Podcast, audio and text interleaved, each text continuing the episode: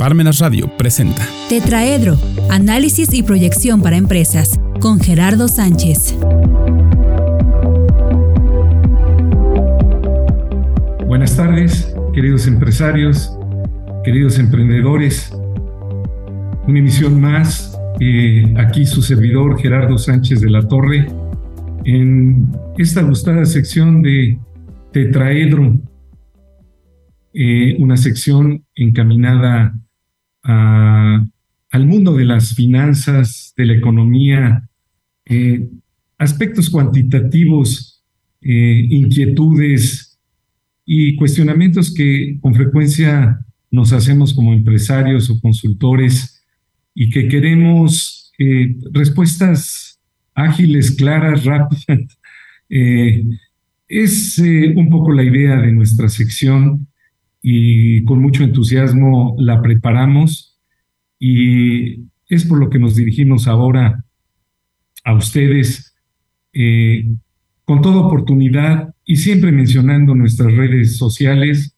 Estamos en Facebook, en Parmenas Radio y también en nuestra página de internet en parmenasradio.org. Pues comenzamos, eh, comenzamos este día con un tema muy en boga. Eh, constantemente me preguntan eh, algunos espejismos que se tienen en, los estados financieros y sobre todo en esquemas eh, inflacionarios.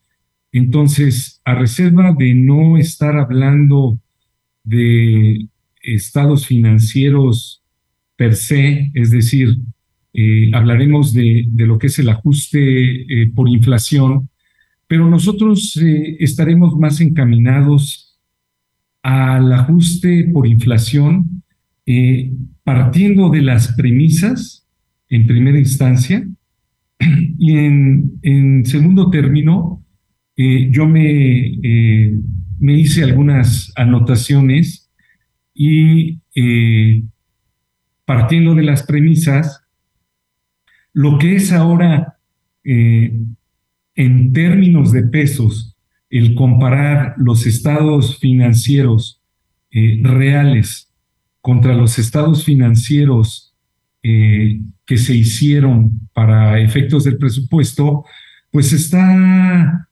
está causando unas variaciones interesantes en lo que respecta al año 2022.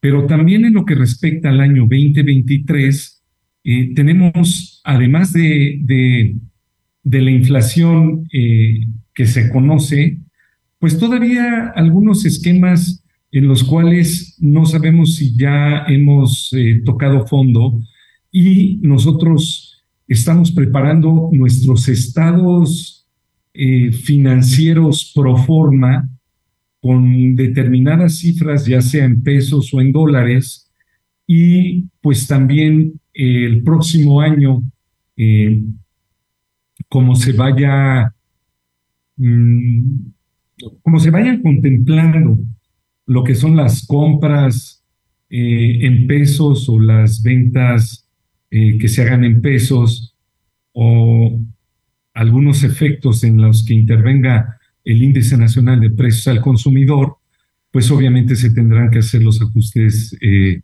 correspondientes.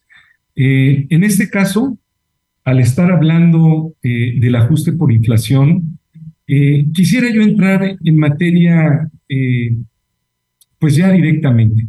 O sea, debemos de tener esa sensibilidad para que todo lo que sean cifras en las que nos podamos eh, ver afectados por eh, esquemas inflacionarios, en este caso no estoy hablando de un deslizamiento del tipo de cambio.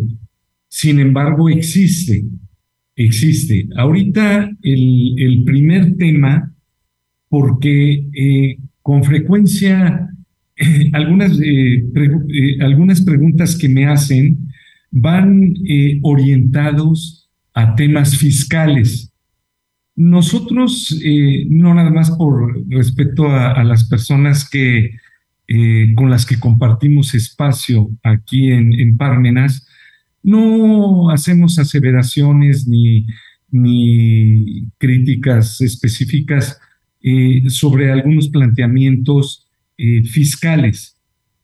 más bien, nosotros nos vamos a un esquema de cómo eh, afectan a las finanzas eh, de la empresa algunos movimientos eh, que pudieran ser contables o al estudio de aspectos financieros muy, muy precisos.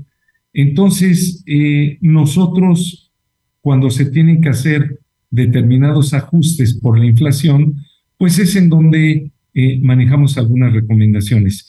Eh, no es para nosotros ajeno el que esté implícito dentro de estos eh, movimientos el manejo de, aspectos de tipo fiscal. Eh, desde luego que, los consideramos, pero nos vamos más bien a tratar de cubrir en el corto espacio de tiempo que tenemos partes esenciales eh, que nos vayan eh, eh, sacando dudas de nuestro día a día. Entonces, bueno, yo aquí tomo tal cual, este, también me estoy apoyando de un texto que ya en algunas ocasiones había yo hablado de él, pero lo someto nuevamente a consideración. Este es un análisis financiero aplicado y este es un libro eh, que eh, lo ha hecho eh, un grupo de, personas básicamente de Colombia, pero aplica muy bien a México y pues puedo decir, la persona que lo escribe Héctor Ortiz Anaya y es eh, de la Universidad Externado de Colombia. Entonces, eh, pues aquí estaremos viendo todo lo que es el análisis y la valoración de, de, de, pues, todos los esquemas eh, agregados, agregados al valor que nosotros tengamos, ¿no? Pero este, aquí el, el título, digo, es, es puede parecer obvio, pero yo manejo en este esquema dos eh, vertientes. Eh, la primera, que cuando nosotros estamos hablando de una inflación, automáticamente pensamos en lo que nos, nos va a costar más caro o los que va a tener un valor mayor al que nosotros estamos acostumbrados o estábamos acostumbrados o un valor mayor al que, eh, al que este, nosotros presupuestamos eh, algunas cifras, ¿no? Entonces, eh, aquí se manejan las dos vertientes. Una, que es la pérdida del valor adquisitivo por parte de nosotros cuando manejamos moneda en pesos. Y la otra, que nos venga con valor en dólares eh, o, en pesos también algunas cifras eh, que manejábamos o algunos componentes o materiales que manejáramos eh, a un determinado precio y que ahora viene con otro precio. Cualquiera de los dos lo maneja. Dice, la inflación es una tendencia al aumento constante en el nivel general de precios o lo que es igual una tendencia a la disminución en el poder adquisitivo de la moneda. En este caso, eh, tendría que intervenir también eh, lo que es el tipo de cambio, pero para efectos de nuestra explicación, repito, no manejaremos esquemas eh, fiscales por el momento, ni tampoco esquemas eh, de tipo de cambio. Eh, dentro de este mismo eh, contexto, en, la, en la propia explicación, el autor dice, que existen muchas causas para que se presente la inflación. Desde luego que sabemos que hay cualquier cantidad de, esquemas, pero yo a nivel de economista me gustaría tomar algunas de las que maneja en, su libro y concretamente eh, manejaría yo cuatro en el entendido de que hoy en día pudiera haber mucho más. ¿Para qué? Para que nosotros nos vayamos directamente a lo que son nuestros estados financieros eh, con, eh, con, nuestro presupuesto por delante, ¿no? Eh, uno, generalmente las, las, los países que tienen un escaso crecimiento económico, es decir, que su Producto Interno Bruto o lo que es su, el, producto de la riqueza que producen esos países cuando es bajo, entonces generalmente eh, empiezan esquemas inflacionarios. Entonces, ese es un, tema eh, que nosotros abordaríamos. Eh, desde luego, un segundo tema es que hubiera un exceso de liquidez en la economía, es decir, que hubiera emisión eh, de moneda eh, o de billetes por parte del Banco Central, en este caso de, Banco de México, o que en su oportunidad, cuando se empezó a ver que este esquema se iba soltando, se iba eh, disparando la inflación, eh, no se hubiera recortado el circulante que hay en la economía. Es decir, eh, en ocasiones hay diferentes formas en las que intervienen los bancos centrales y el, y el propio gobierno, pero en, este, en, este caso particular, aun cuando no haya habido una emisión de moneda por parte del Banco Central, sí es eh, importante el recortar eh, eh, los flujos que están en circulación en, la economía. Y va junto con pegado, o sea, cuando se habla de la emisión, porque otro esquema es el gasto público. El gobierno generalmente cuando quiere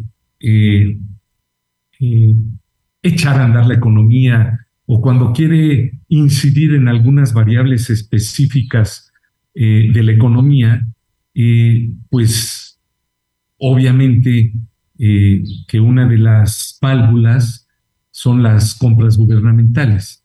Es decir, el gobierno hace un mucho mayor gasto en determinados rubros y al tener eh, mucho mayor gasto eh, en estos rubros, pues obviamente estamos hablando de un, eh, esquema en el que la inflación se puede disparar. Y otro, pues desde luego la, la deuda externa, ¿no? O sea, cuando nosotros tenemos compromisos con el exterior y esos compromisos que tenemos en el exterior nosotros no lo podemos cubrir con nuestras propias eh, finanzas, pues estamos eh, incurriendo en, en, un riesgo en que nuestra moneda eh, pueda sufrir algunos cambios, ¿no?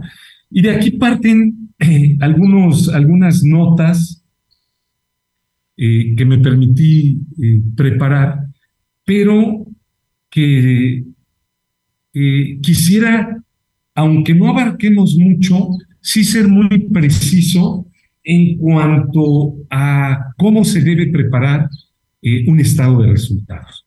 Un estado de resultados generalmente se toma con información que se maneja de meses anteriores. En este caso, nosotros empezamos a difundir información en que el presupuesto, eh, perdón, de la empresa debiera prepararse con cifras ya terminadas de agosto. Cuando nosotros estamos hablando de, cifras terminadas en agosto, quiere decir ya tenemos cifras reales en agosto, pero como durante todo el año hemos tenido un esquema inflacionario eh, repetitivo y en ocasiones constante, entonces, ¿qué va a suceder si nosotros tomamos un dato de agosto en el cual todavía no se contemplaba un esquema inflacionario y eh, nosotros vamos a comparar todas nuestras cifras con esto? Entonces, yo no lo veo eh, muy adecuado. Aquí interviene la primera, el primer esquema eh, eh, eh, que me permití preparar. Uno, hay que tomar un esquema donde los pesos nosotros los podamos tener perfectamente analizados, donde se puedan desglosar, es decir, abrir por rubros y los podamos de manera precisa identificar. En ocasiones, como se compara contra el año anterior, y si el año anterior todavía no reflejaba eh, una, eh, inflación importante, entonces eh, se recomienda tomar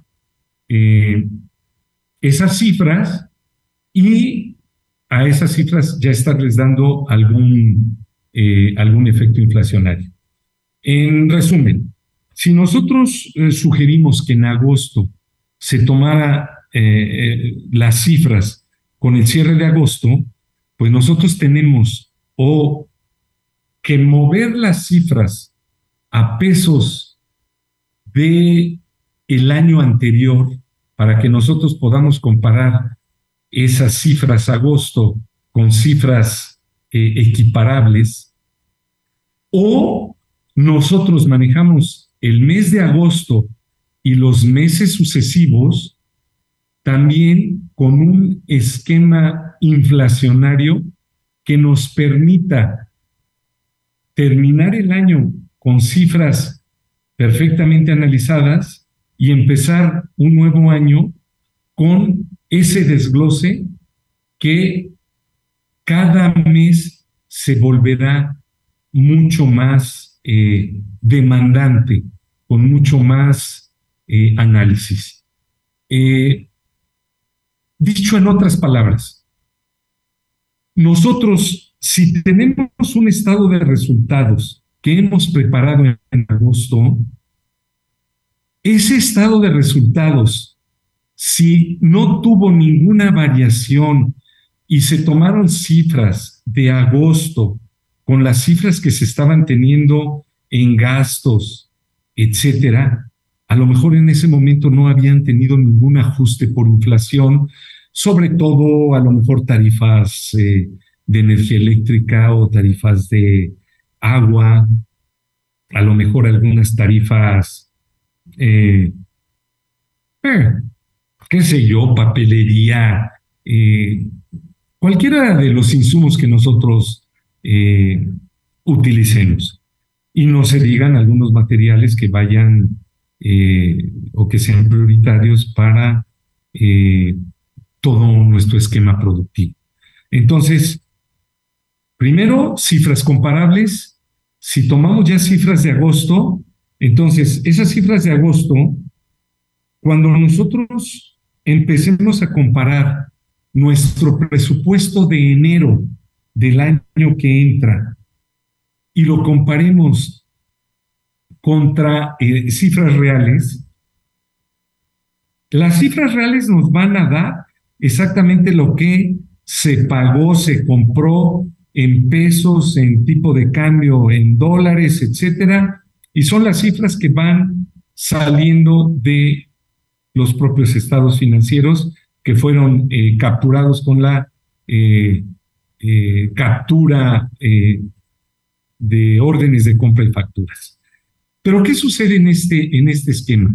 Si a partir de enero hubo un incremento de precios en algunos eh, rubros del estado de resultados, pues sí debemos de tener perfectamente claro cuáles fueron nuestras bases en el mes de agosto para determinar que en enero eran las cifras que uno asumía se podrían alcanzar y entonces el análisis ya es mucho más preciso porque entonces en cada uno de los rubros uno puede decir, bueno, se presupuestó que la energía eléctrica iba a costar a razón de X pesos por kilowatt y eh, se maneja ahora un incremento de eh, X eh, pesos por kilowatt, o sea, hubo alguna variación.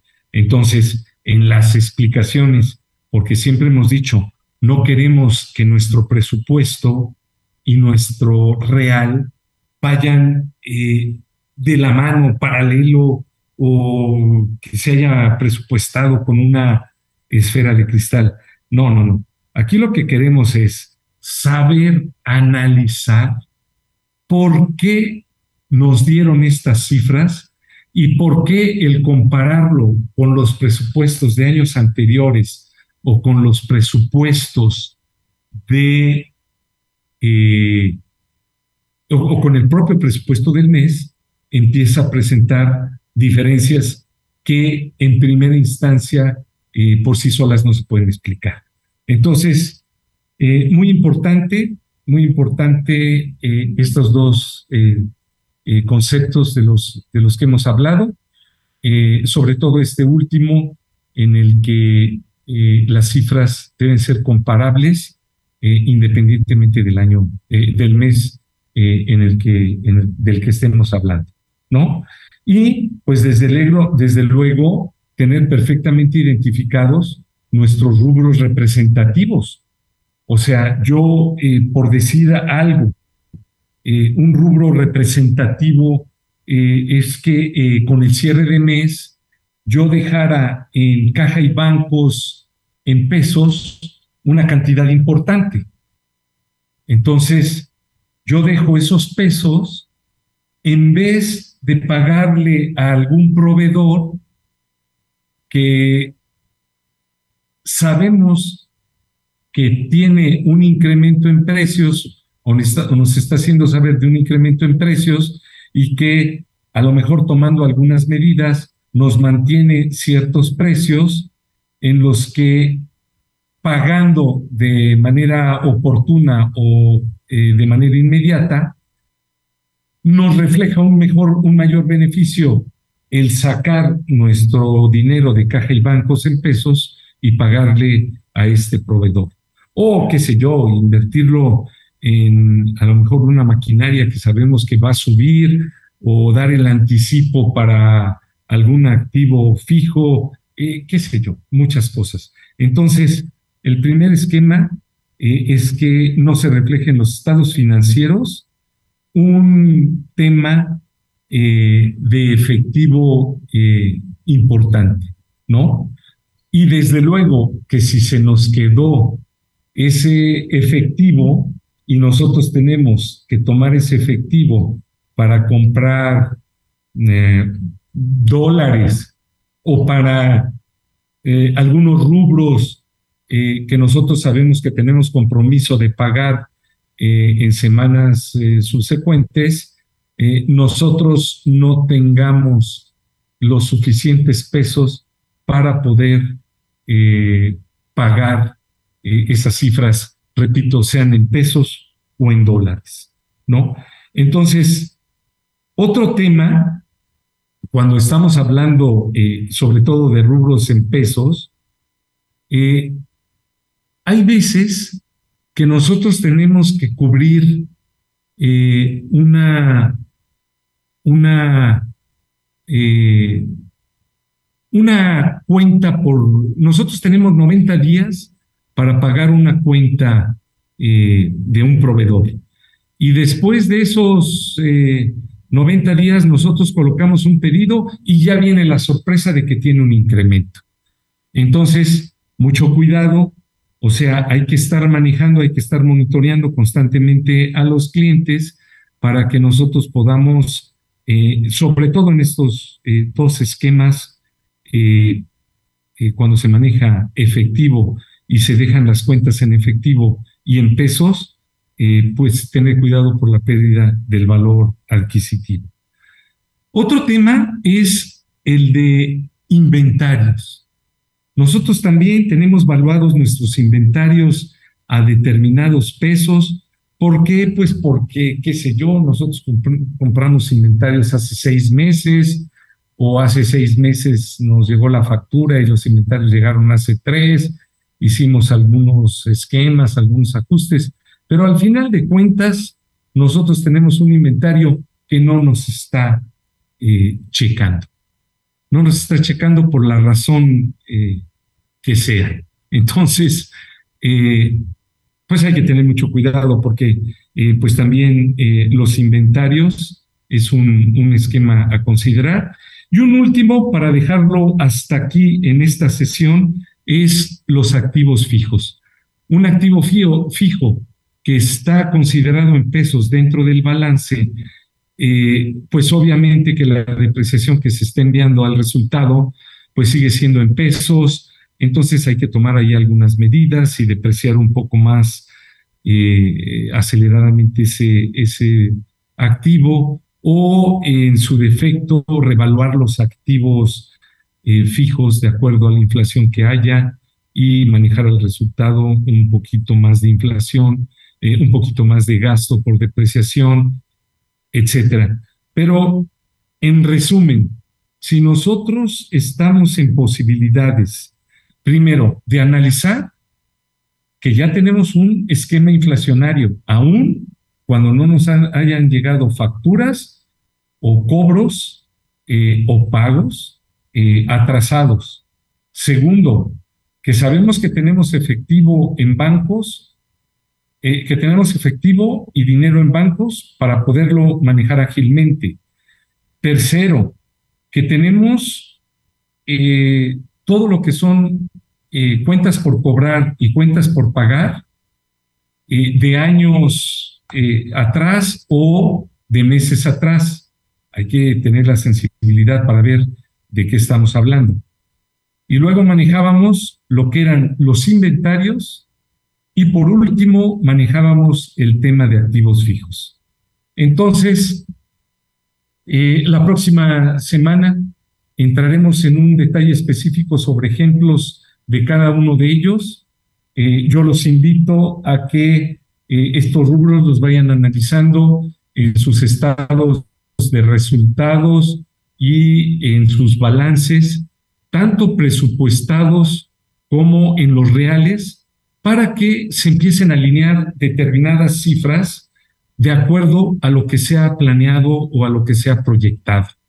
Entonces, nosotros con ejemplos muy puntuales la próxima semana continuaremos con este tema que es eh, ajustes por inflación de eh, el libro Análisis Financiero Aplicado y eh, con análisis de valor agregado de Héctor Ortiz Anaya, eh, Universidad Externado de Colombia.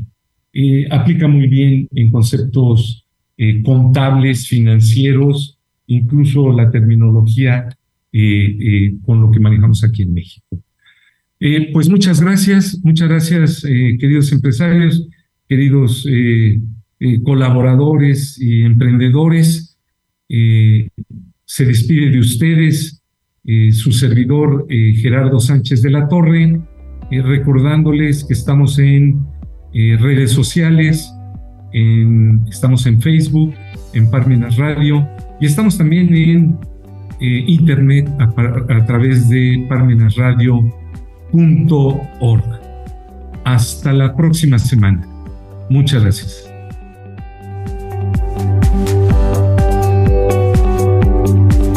Radio presentó Tetraedro, análisis y proyección para empresas